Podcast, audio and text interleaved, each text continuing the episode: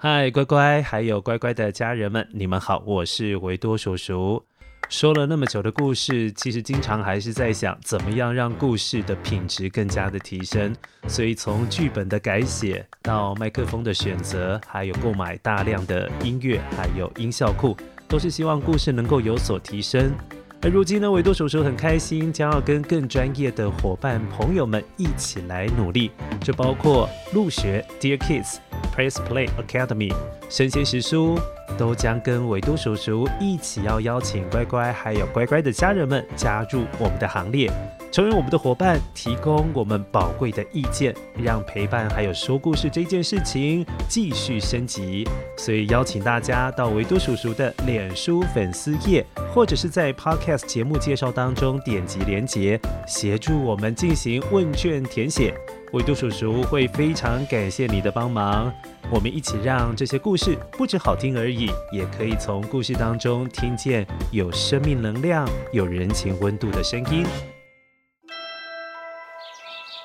清晨，窗外的麻雀叽叽喳喳，正在发电报给敌人。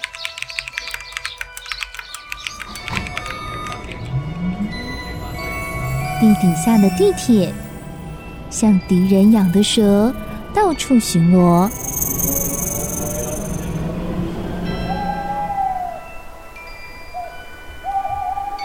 猫头鹰跟黑魔王打小报告。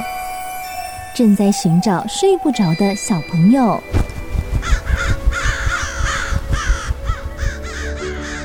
铅笔是对抗邪恶势力的宝剑。黑魔王，你出来！书包是最坚固的盾牌。小狗是最有勇气的士兵。维多叔叔和你一起守护故事里的和平。你是英勇的骑士，你是机智的公主。维多叔叔的故事欢乐车，听故事，用想象力听见我们的与众不同。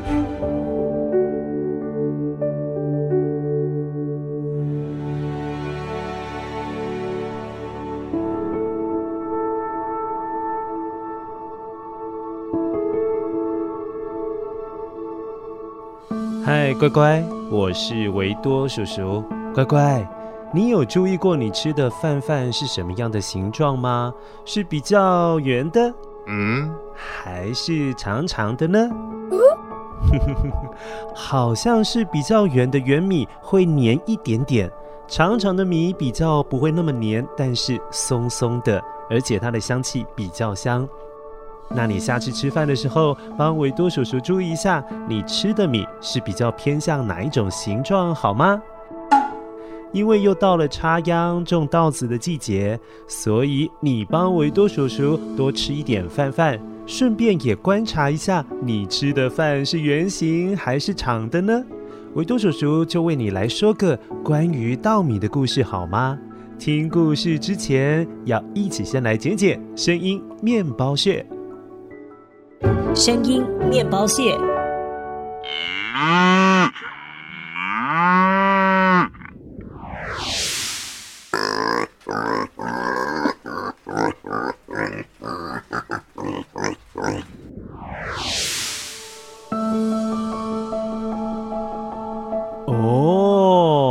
这两个声音都是动物的声音，希望你待会听到的时候，帮维多叔叔捡起来，捡起来，一起来听故事喽。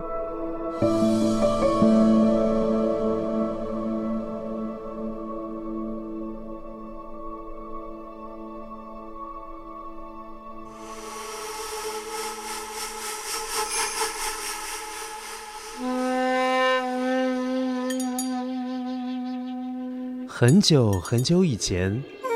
那是一个古老的年代，地上还没有稻田，也没有房子，人们住在洞穴里面，只有一片又一片的荒野森林。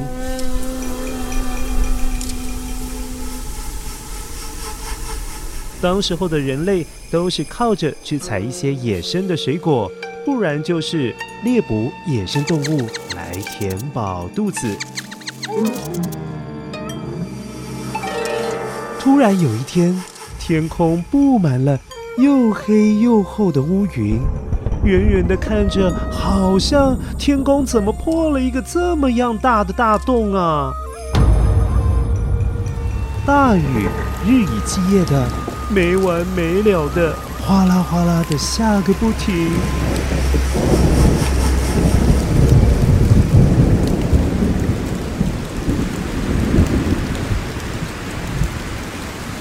哦，对了，乖乖，你还记得白蛇白素贞在水淹金山寺的时候也是一样，让滂沱大雨一直下，一直下，下个不停，然后太多的雨水就会造成前所未见的大水灾。哎呀，洪水来了，快逃啊！呃，洪水耶，快逃，快逃！哇！维度叔叔现在看到整个陆地瞬间都变成了巨大的海洋了啦，根本看不到陆地了。哇，一望无际的海洋，整个看不到尽头耶。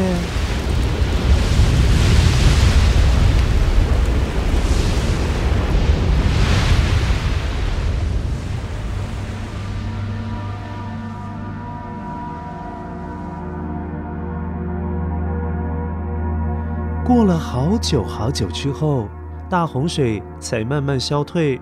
可是已经酿成了许多的灾难了，好多的大大小小的动物都被淹死了，野生的水果、植物也都被水泡到，都腐烂掉了。嗯，这个味道好难闻哦。幸运逃过一劫的动物，包括人类，也都互相在抢夺食物，因为剩下可以吃的东西不多了。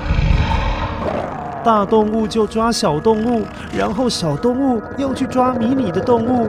哇，太多动物为了要抢夺粮食，造成互相残杀的悲剧，好可怜哦。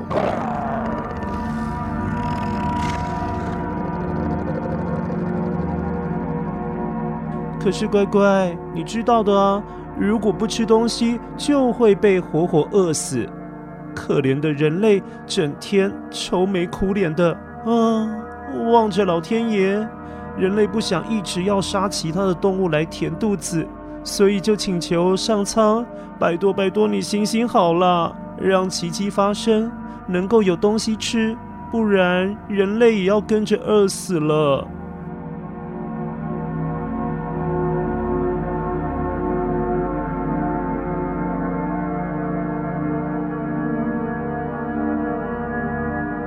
就在这片正在受灾受难的陆地，它的东方有一座神秘的小岛。据说岛上住着不少的天神，神仙们看着人类可以吃的食物是越来越少了，而且还有被其他大型动物猎杀的危险。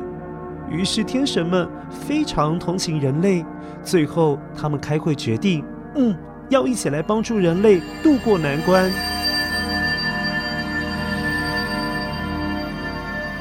一起开会的神仙们总共有五种不同的派别，分别是有巢氏、燧人氏、伏羲氏、女娲氏，还有神农氏。其中跟人们吃东西最有关系的，就是伏羲氏，还有神农氏。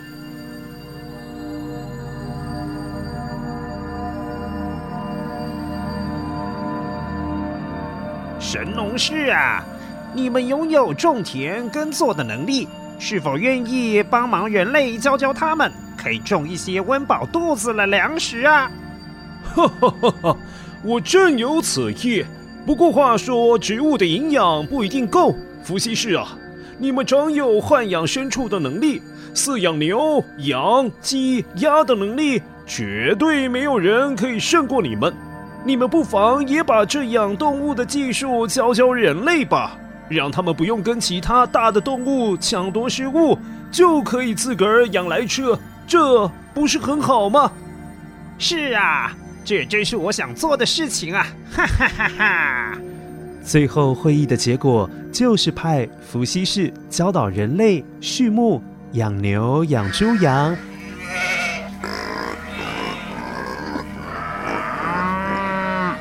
还有饲养鸡、鸭、鹅。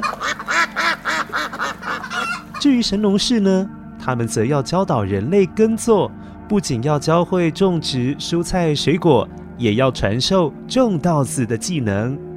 可是种稻子是最难的，也是最辛苦的。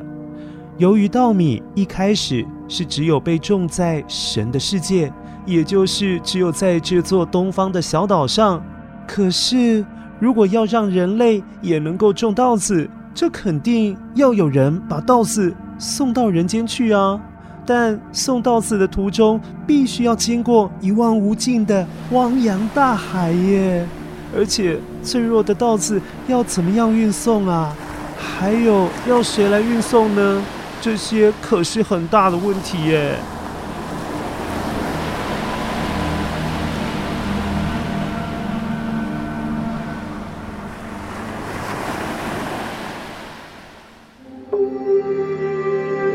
所有神仙们只要离开这座岛，法力就会消失，所以要渡过这片海，肯定会有危险呢、啊。王母娘娘。也许可以问问一些擅长游泳的动物，看看他们是否愿意帮这个忙啊。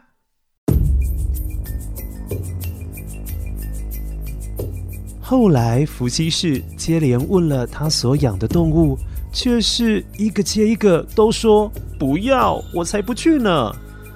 牛啊，你愿意帮忙漂洋过海，运送稻米给人类吗？哞，no，哈，羊呢？没，门都没有，没。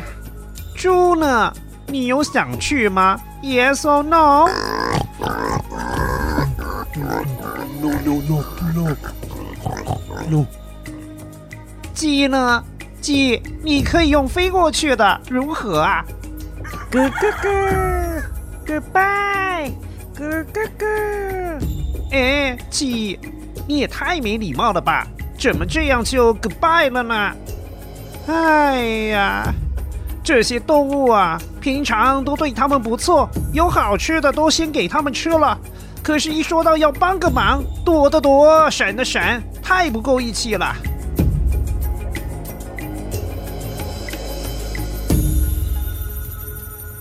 最后，伏羲氏瞧见了一只一直待在原地摇尾巴的小黄狗。伏羲氏看着小黄狗这么样的瘦小，因为它都不会跟其他的动物争夺食物吃，而且个性很好，是最温驯的、最没有脾气的动物。伏羲氏心想：小黄狗会不会受不了要游这么远的距离而拒绝它啊？可是现在也就只剩下小黄狗了，所以伏羲氏只好硬着头皮开口问：“小黄狗，都没有人愿意帮忙，当然你也有权利拒绝。但是我想还是问问你，愿意帮帮人类，把稻米运送给他们种吗？”听到伏羲氏这么说，心地善良的小黄狗一想起人类快要饿死了，一边汪汪叫，一边的回答说：“人类也怪可怜的，没有东西吃，就要活活被饿死了。伏羲氏，好吧，就让我来帮忙神农氏运送稻米吧。”小黄狗，谢谢你啊！加油啊！加油啊！嗯。哇！终于找到愿意挺身而出，带着稻米游向陆地的小黄狗。天神们一听到这个好消息，高兴的欢天喜地的叫好。但神农氏还是有一点担心的，叮咛小黄狗：“小黄狗啊，这一路可是充满危险呐，特别是要游过这片大海，你可要坚持下去，也要注意安全。”但我也要提醒你，你身上带的稻米最后剩下多少，就会决定今后人间稻子在稻杆上面能够结出多少的稻穗哦。你可务必携带越多越好啊！我知道了，神龙氏。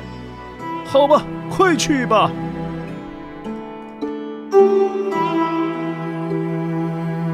出发前，小黄狗把全身都弄湿了，再到稻谷堆上面滚来滚去，好让一颗又一颗的金黄色稻谷能够粘在身上。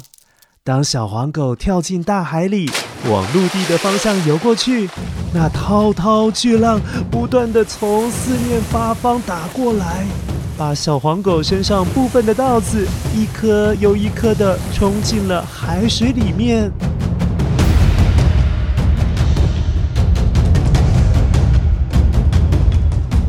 哎呀糟糕了！我的手、我的脚、背上还有头上的稻子，都快被海水冲刷掉了啦！嗯，我得出点力，让粘在尾巴上面的稻子不被海浪冲走。嗯，我得努力。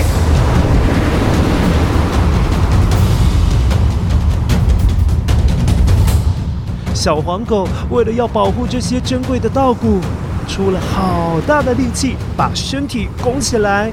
再使劲地把尾巴高高的翘了起来，小心翼翼地躲过了一波又一波的大浪。小黄狗游到最后筋疲力尽，也幸好终于征服了这片海洋，走上陆地，到达了人间。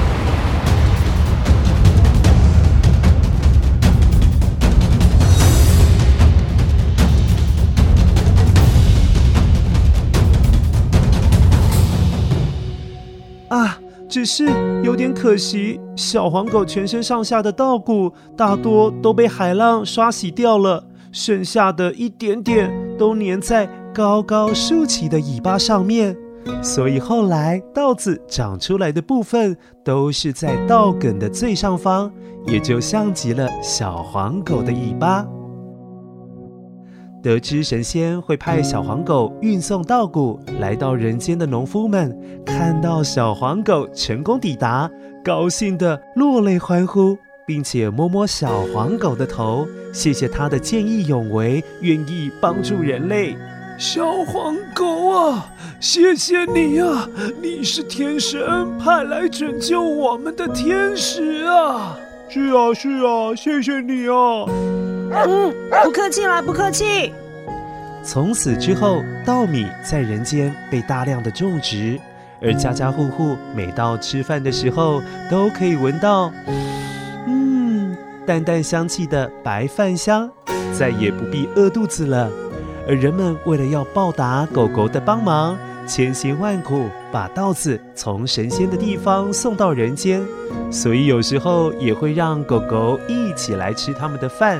但是牛、马、羊，嗯，都不行吃饭饭，只能够吃稻草。还有鸡、猪，它们也都只能够吃杂粮。谁叫它们当初不帮助人类啊？好了，乖乖，故事结束了。听完了故事，有没有觉得狗狗真的是人类最好的朋友？好喽，一起来捡捡声音面包屑。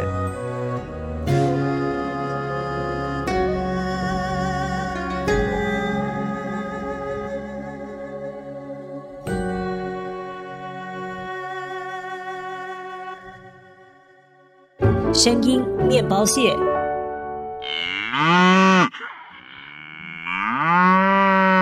哇，这是牛的叫声哦，乖乖，你知道今年是什么年呢？嗯，就是某牛年呢。乖乖，你是属什么样生肖呢？你是属马，还是你是属老鼠、属鸡？维多叔叔有听说，今年属马、属老鼠还有属鸡的人运气都很不错哦。哦，乖乖，这是大人打呼的声音。好啦，不是啦，这是开玩笑的，这是猪叫的声音。乖乖，我们常常说跟猪一样笨，可是猪真的很笨吗？维多叔叔要告诉你，猪一点都不笨哦。有专家研究，有时候猪还比狗狗要聪明，因为猪拥有比较长期的记忆能力，也就是说，它们可以记东西记得比较久。如果猪还有狗一起比赛走迷宫，哦，猪可能是不会输给狗狗哦。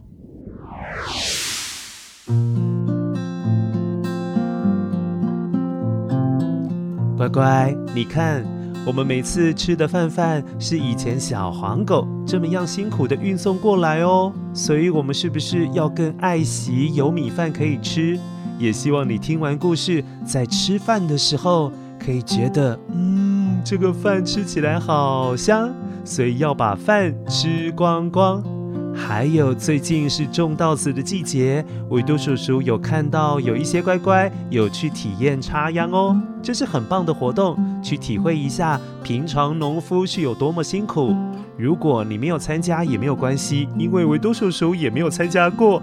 但是可以到乡下有稻田的地方去走走哦，看看翠绿色的稻苗，心情会变得很好。也希望你有机会可以跟维多叔叔分享你去乡下玩的照片。